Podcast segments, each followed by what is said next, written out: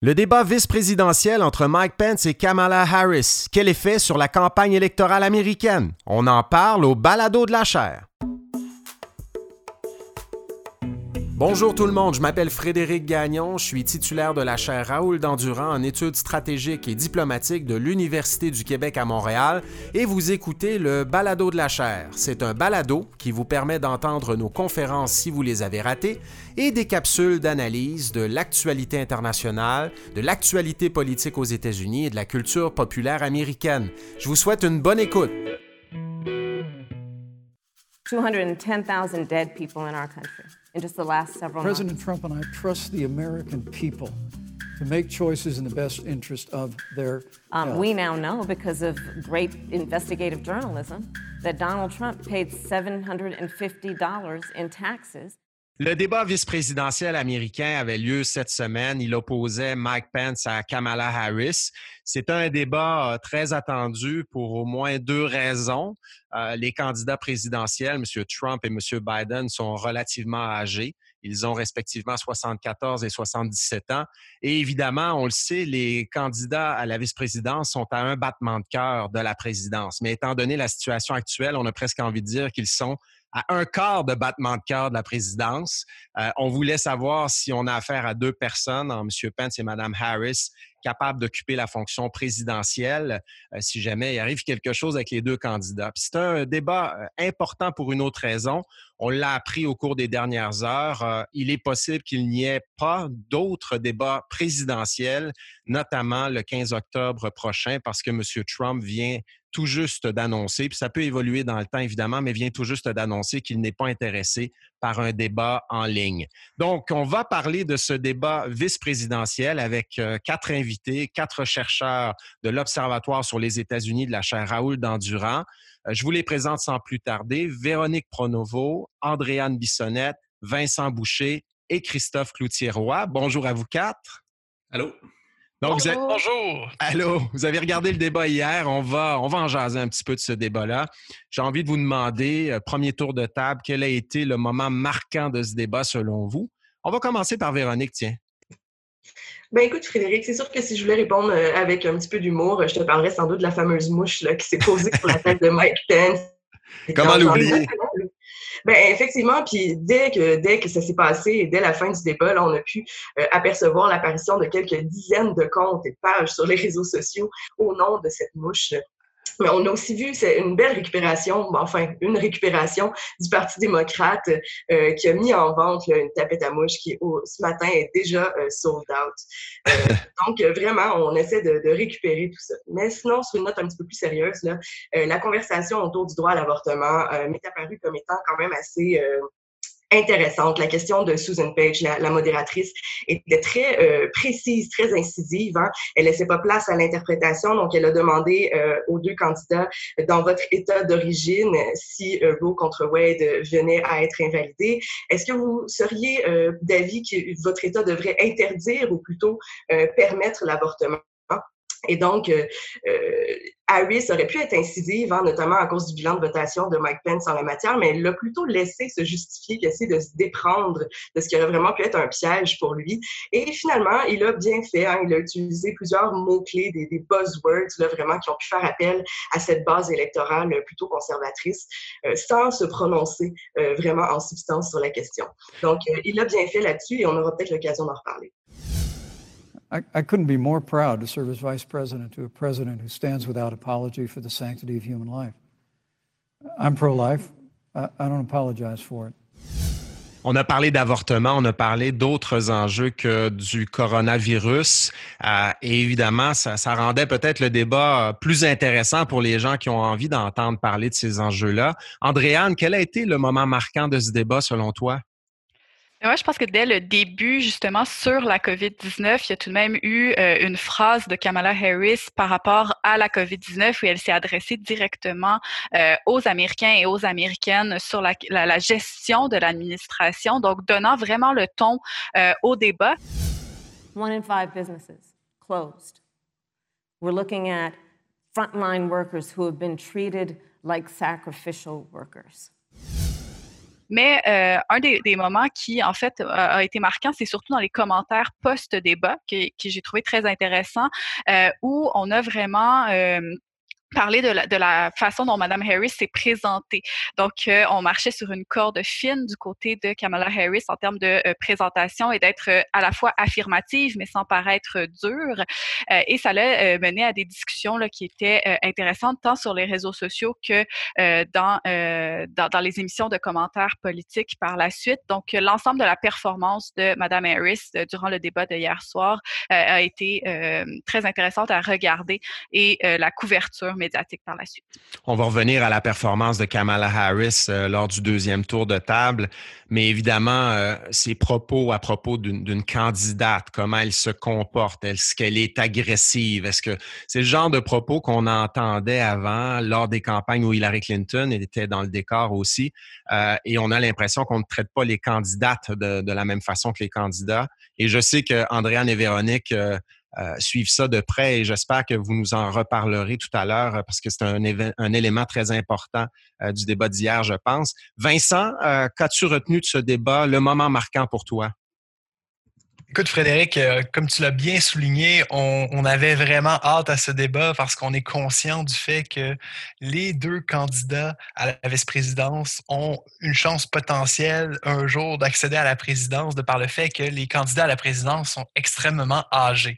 Et là, on a posé la question, la modératrice Susan Page a demandé aux deux candidats, est-ce que vous avez discuté avec votre candidat à la présidence respectif euh, des modalités euh, de, de cette succession présidentielle? Est-ce que vous avez une entente déjà à cet égard-là, advenant que le président soit incapacité temporairement de manière permanente? Et des deux côtés, on a, esquivé. on a esquivé, bien entendu, parce que euh, c'est toujours euh, très, très malaisant pour les candidats à la vice-présidence de se prononcer sur euh, l'avenir de la santé du candidat à la présidence et on, veut, on ne veut pas avoir l'air d'être là à attendre que le président trépasse, décède et euh, et on n'est pas dans une situation cette année où ni l'un ni l'autre des candidats à la vice-présidence euh, veulent uniquement servir à titre de vice-président, comme l'avait fait Dick Cheney, par exemple. On a des ambitions présidentielles claires dans les deux cas, et j'ai été particulièrement fasciné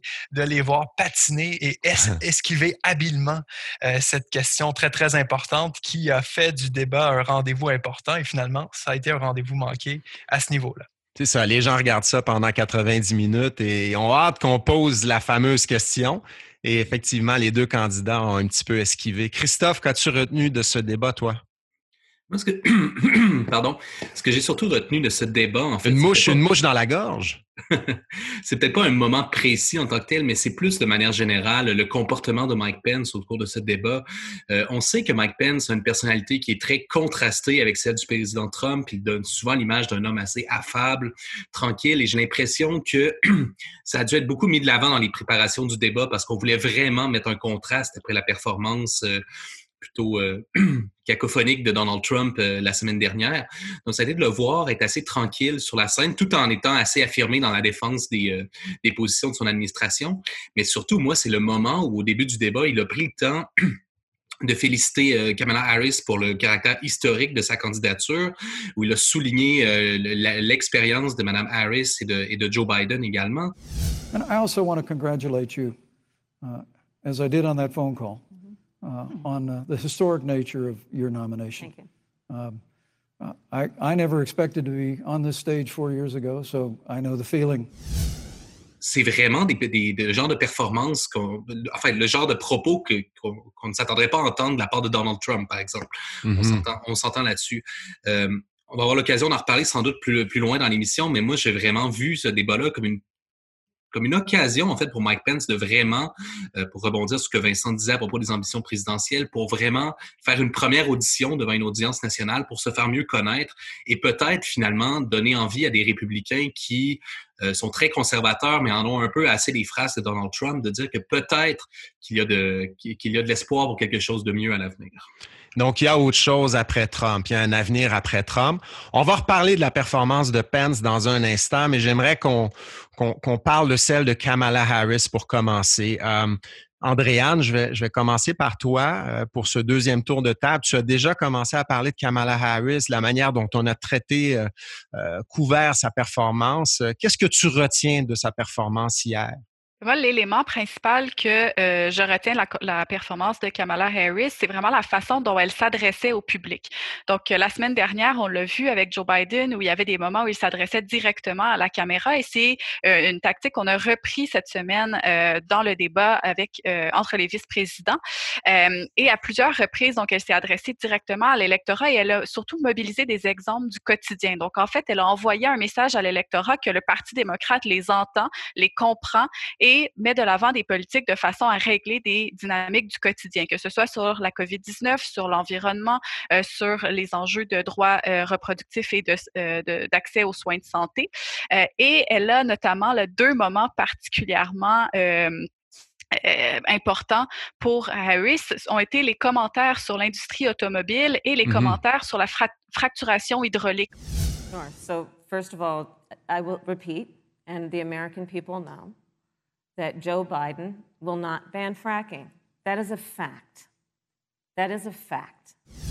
On s'est adressé directement aux électeurs du Midwest et spécifiquement aussi de la Pennsylvanie, qui sont des États clés euh, que euh, le Parti démocrate tente de reprendre après euh, un, virage vers le rouge en 2016. Donc, pour moi, ces, moments-là et la façon dont elle a vraiment mobilisé les émotions et les expériences du quotidien ont, lui ont permis de se démarquer.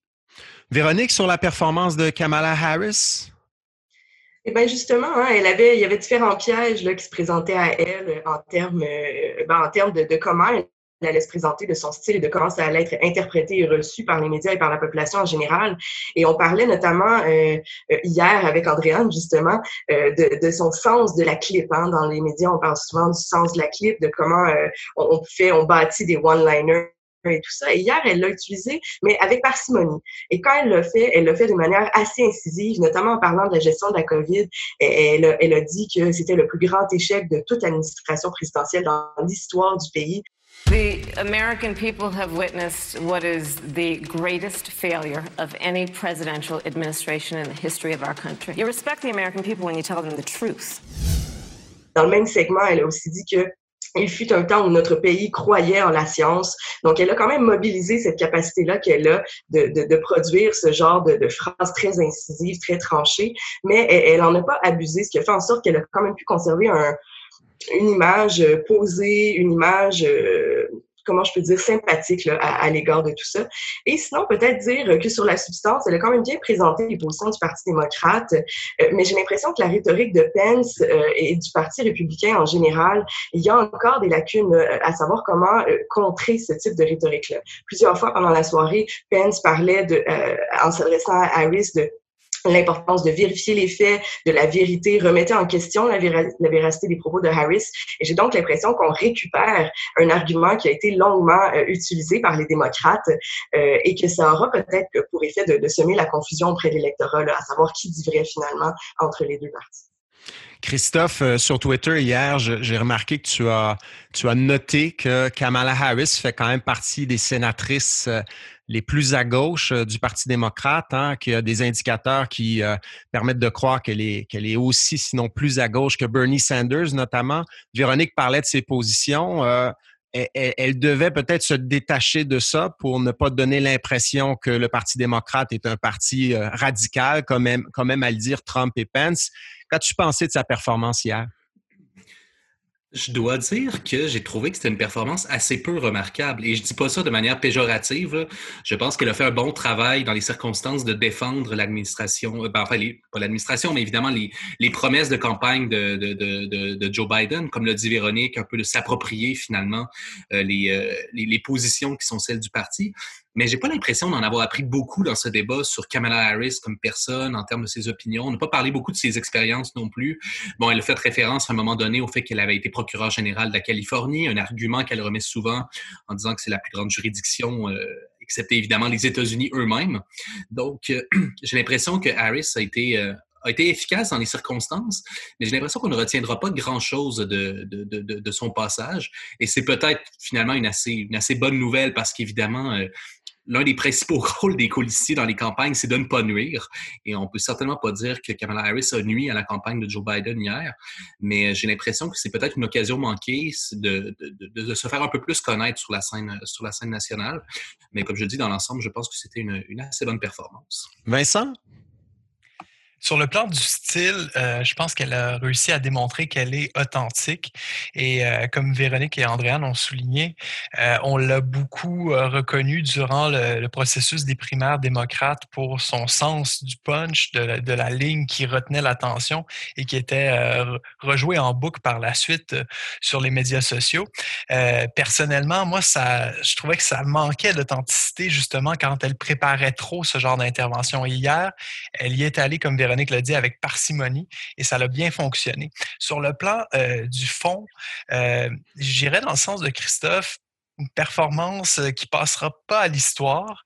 Euh, et euh, le plus grand problème, à mon avis, et c'est pas un problème qui se limite à Kamala Harris, ça concerne énormément Joe Biden aussi, à voir s'il va corriger le tir dans les prochains débats, s'il y a prochain débat. c'est au niveau de la clarification des positions sur des enjeux précis. Je pense notamment au, plan environnemental de la campagne Biden et je pense aussi à la question de l'élargissement de la Cour suprême. Ce sont deux enjeux euh, qui reviennent constamment du côté des républicains comme des attaques très, très faciles contre euh, le tandem présidentiel Biden-Harris.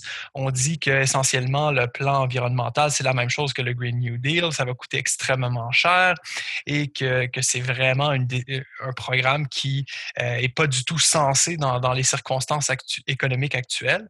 Et l'autre enjeu, la question de l'élargissement de la Cour suprême, le fait que tant Harris que Biden refusent de, de, nier, en fait, tout simplement qu'il, ben, en fait, d'affirmer qu'il s'engage à ne pas élargir la, Cour suprême. Parce, qu'elle n'a pas répondu hier. Exactement. et, Joe Biden n'avait pas répondu non plus. Thank you, Senator Harris. People, Susan, are voting right now. They'd like to know if you and Joe Biden are going to pack the Supreme Court if you don't get your way in this nomination. Let's talk about packing. You once Come again on. gave a non-answer. Joe Biden gave a non-answer. trying to answer you the now. American people deserve a straight answer. And, and if you haven't figured it out yet, the straight answer is they are going to pack the Supreme Court if they somehow win this election. Et ça, c'est problématique dans la mesure où les républicains peuvent capitaliser sur cette incertitude quant à la position démocrate. Et hier, Christophe soulignait à juste titre sur Twitter que c'est en fait une position relativement minoritaire au sein du parti. Donc, on ne perdrait pas énormément à clarifier cette position du côté euh, du ticket présidentiel euh, démocrate à mon avis, pour ces deux raisons, euh, je pense que sur le fond, sur la question des enjeux, les positions claires du Parti démocrate, Harris a peut-être pas aidé la cause du ticket présidentiel. Et compte tenu, on va passer à Mike Pence maintenant, compte tenu des objectifs que Mike Pence s'était fixés en vue de ce débat-là, compte tenu du fait que le président Trump euh, est atteint du coronavirus et que le rôle de Mike Pence dans ce contexte, c'est peut-être de, porter un petit peu le président sur son dos, sur son dos jusqu'au fil d'arrivée du 3 novembre. Euh, qu'avez-vous pensé de la performance de Pence compte tenu des objectifs? Je vais commencer par toi, Vincent. Je te relance tout de suite. Il y a une bonne performance de Mike Pence. Euh, cette semaine, avant le débat, j'ai euh, réécouté l'audio euh, du débat de 2016 entre Mike Pence et Tim Kaine. Et c'était fascinant de voir ce que Christophe notait, ce côté, cette espèce de, de, bonté du Midwest que, Midwestern nice. Exactement, que l'on connaît aux candidats comme Amy Klobuchar du côté des démocrates ou Mike Pence. Elle était bien présente. Il reconnaissait le travail de Tim Kaine à l'époque, comme il a reconnu le caractère historique de la candidature de, Kamala Harris. Euh, mais globalement, je pense que Pence a, quand même bien présenté l'argumentaire classique républicain, tant sur euh, la question de lutter contre un gouvernement fédéral beaucoup trop euh, coûteux, beaucoup trop gros et aussi sur les enjeux moraux dont il a été question dans la discussion un peu plus tôt. je trouve aussi que Pence est le traducteur parfait de M. Trump pour cette base républicaine plus près de l'establishment, plus traditionnelle. Il réussit à rendre acceptable certaines des affirmations assez abrasives, assez choquantes du président et a réussi à rassurer peut-être une partie partie, euh, là je dis peut-être, bien entendu, une partie de la population quant à la gestion de la, de la pandémie de COVID-19 a fait preuve d'empathie, de compassion, euh, ce qui manque énormément du côté du président Trump. Vice President Now, one life lost is too many, Susan.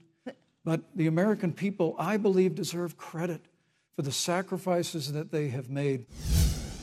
Euh, seul bémol, en fait, ben, le gros bémol, euh, je ne dirais pas le seul, c'est un énorme bémol, la question de l'accès aux soins de santé.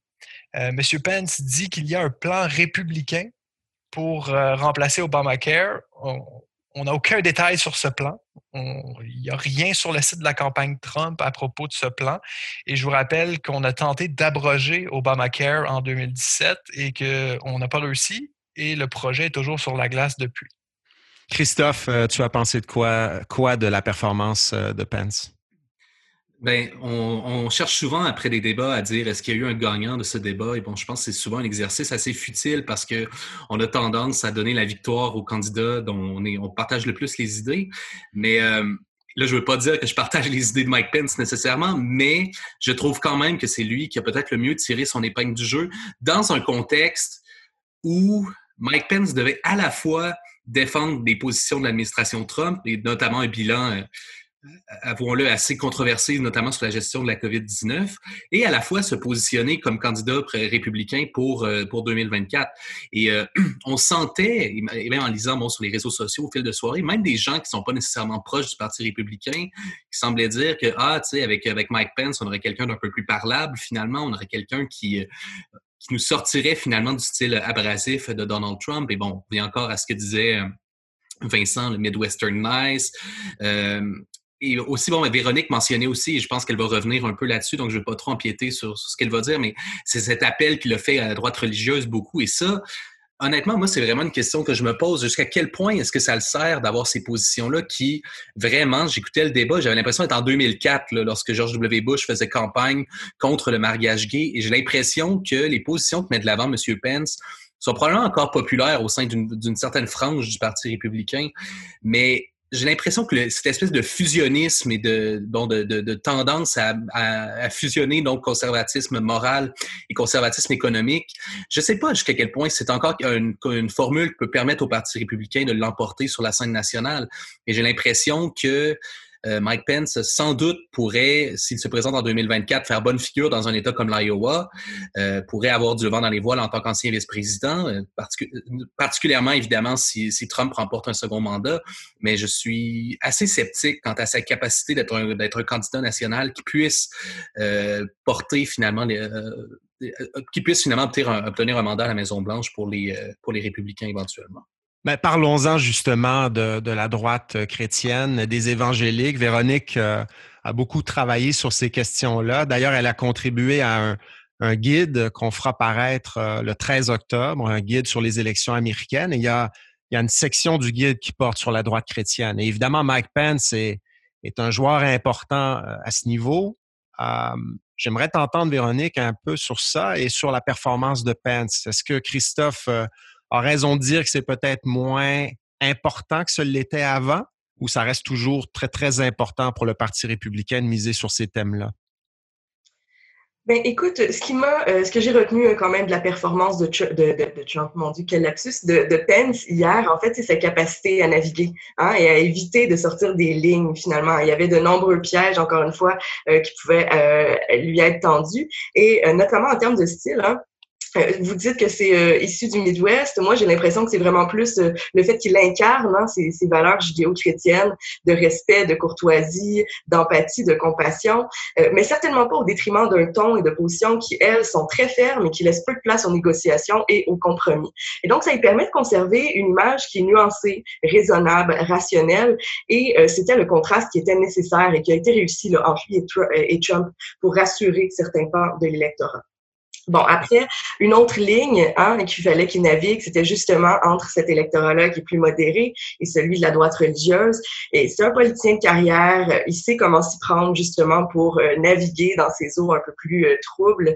Euh, il a adopté un discours qui était extrêmement policé. C'est une des stratégies qu'on voit là, dans, les, dans les milieux très conservateurs. Donc, de, de référer à des symboles ou à des mots-clés sur lesquels la droite religieuse va vraiment pouvoir aller euh, se sentir représenté, se sentir entendu, compris et aussi rassuré du fait que euh, ben, ils sont entendus et ils sont pris en compte dans l'élaboration des politiques publiques.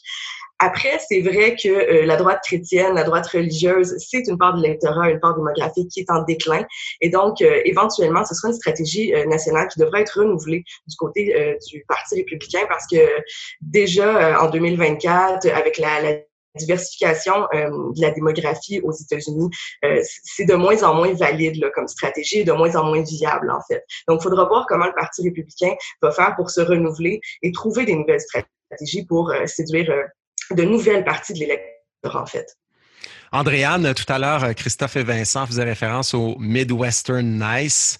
Et il y a beaucoup de gens qui disaient, ouais, Monsieur Pence est plutôt calme et tout ça. Mais il y en a d'autres qui disaient, en fait, que euh, derrière ce calme-là, cette courtoisie-là, se cache un style, euh, oui, abrasif, euh, un peu agressif aussi dans la manière de, gérer le débat hier, dans ses interactions avec Kamala Harris.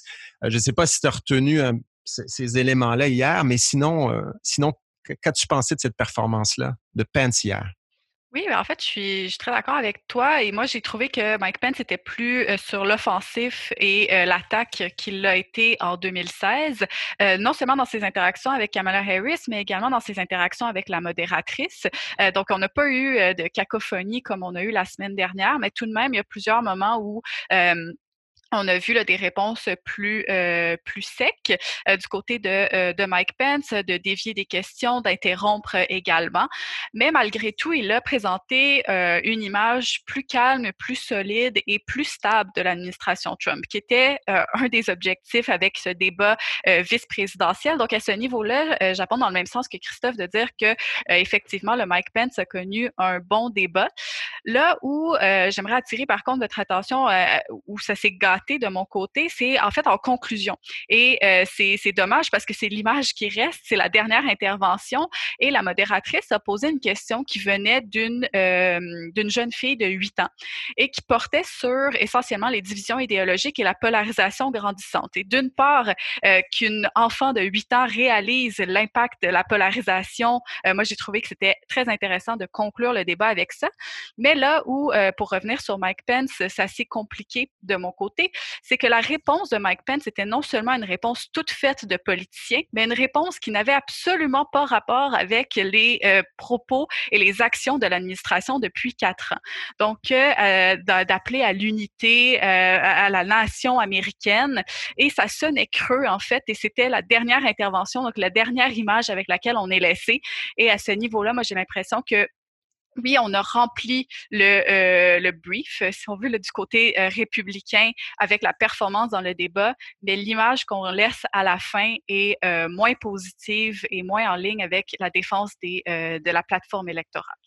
Donc, Pence n'a pas fait mouche sur la dernière question qu'on lui a posée. Excusez-moi, je n'ai pas pu m'empêcher.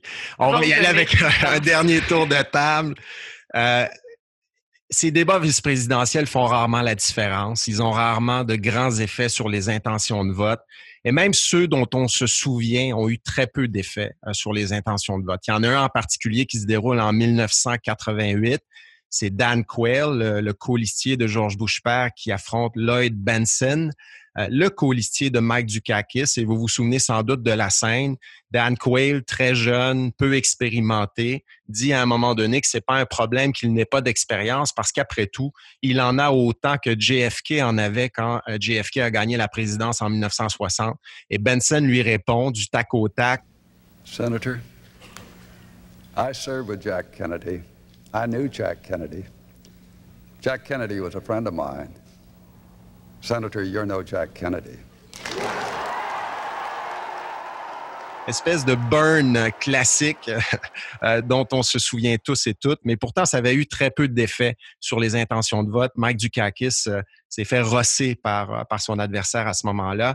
Donc, est-ce que ce débat que vous avez vu peut faire une différence? Et là, je vais parler de quelques sondages rapidement. Là, on l'a vu depuis le dernier débat présidentiel, depuis que M. Trump nous a appris qu'il est, qu'il est atteint du coronavirus, on voit que c'est un peu plus difficile pour lui dans les sondages. À l'échelle nationale, il serait, selon certaines moyennes, à 9 ou 10 points de M. Biden. Donc, est-ce que euh, M. Pence a été capable de renverser la vapeur? Est-ce que ça va faire une grande différence? J'aimerais terminer le balado là-dessus. On va commencer par euh, Christophe, tiens. Eh bien, Frédéric, tu sais que je suis euh, un amateur de baseball et j'aimerais faire une analogie, en fait, avec euh, le rôle de lanceur de longue relève.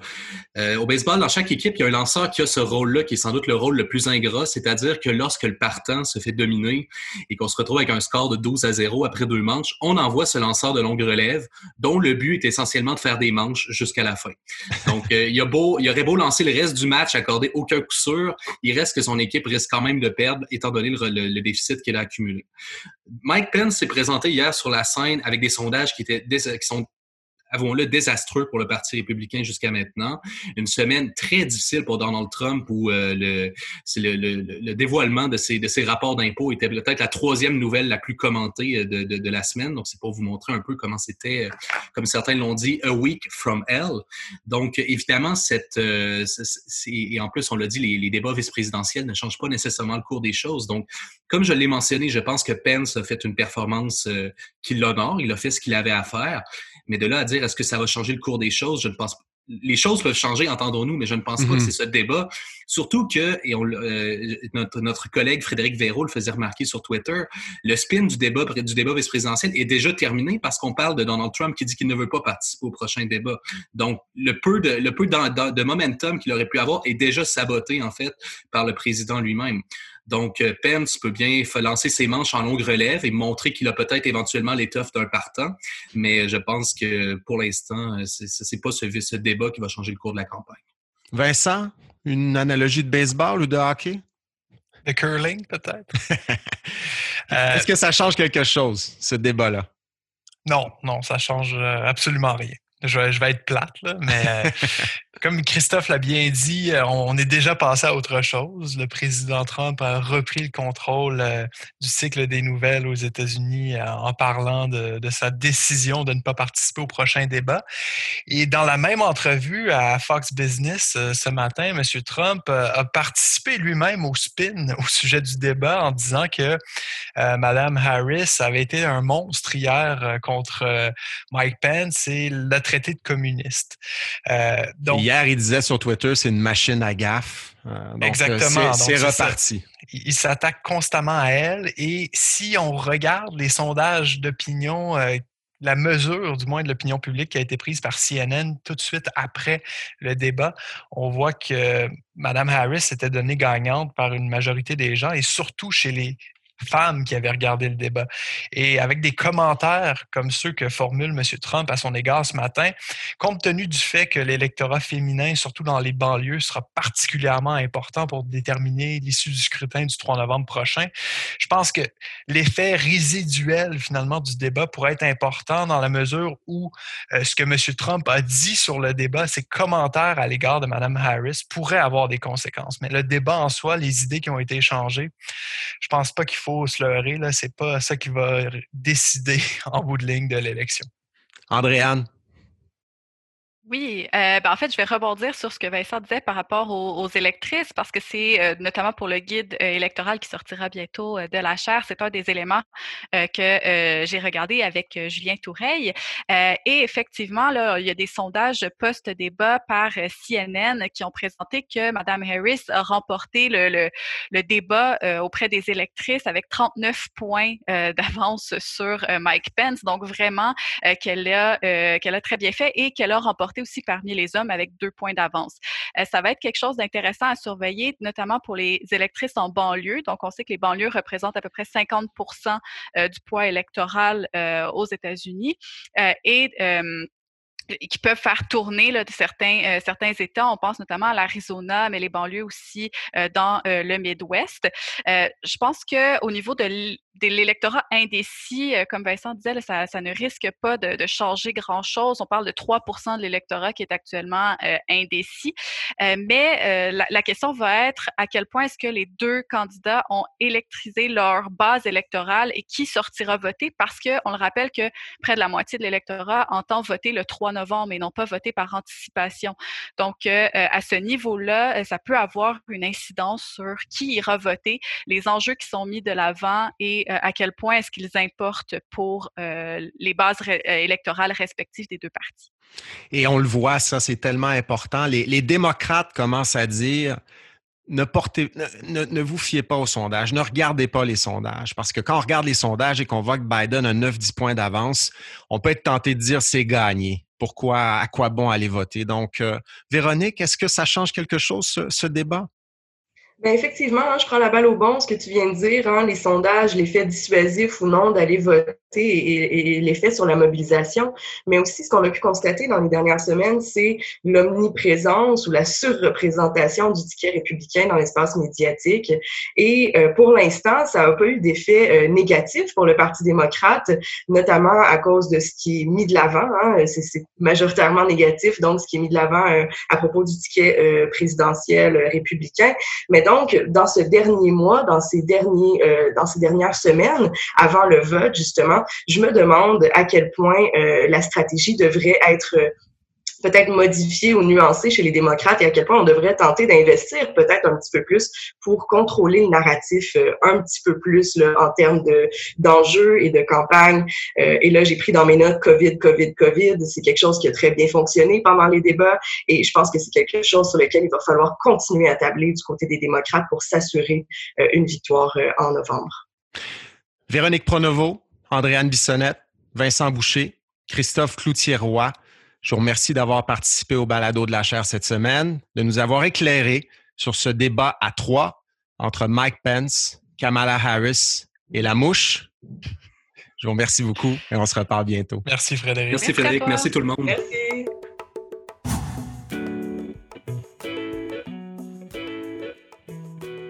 Je vous remercie d'avoir écouté ce balado de la chaire. Si vous voulez nous poser vos questions, vous pouvez le faire sur les médias sociaux de la chaire Raoul Dandurand, sur Facebook, Twitter et Instagram, en utilisant le mot-clic Balado de la chaire. Je vous invite également à consulter notre site Internet si vous voulez rester à l'affût de nos activités au www.dandurand.ucam.ca.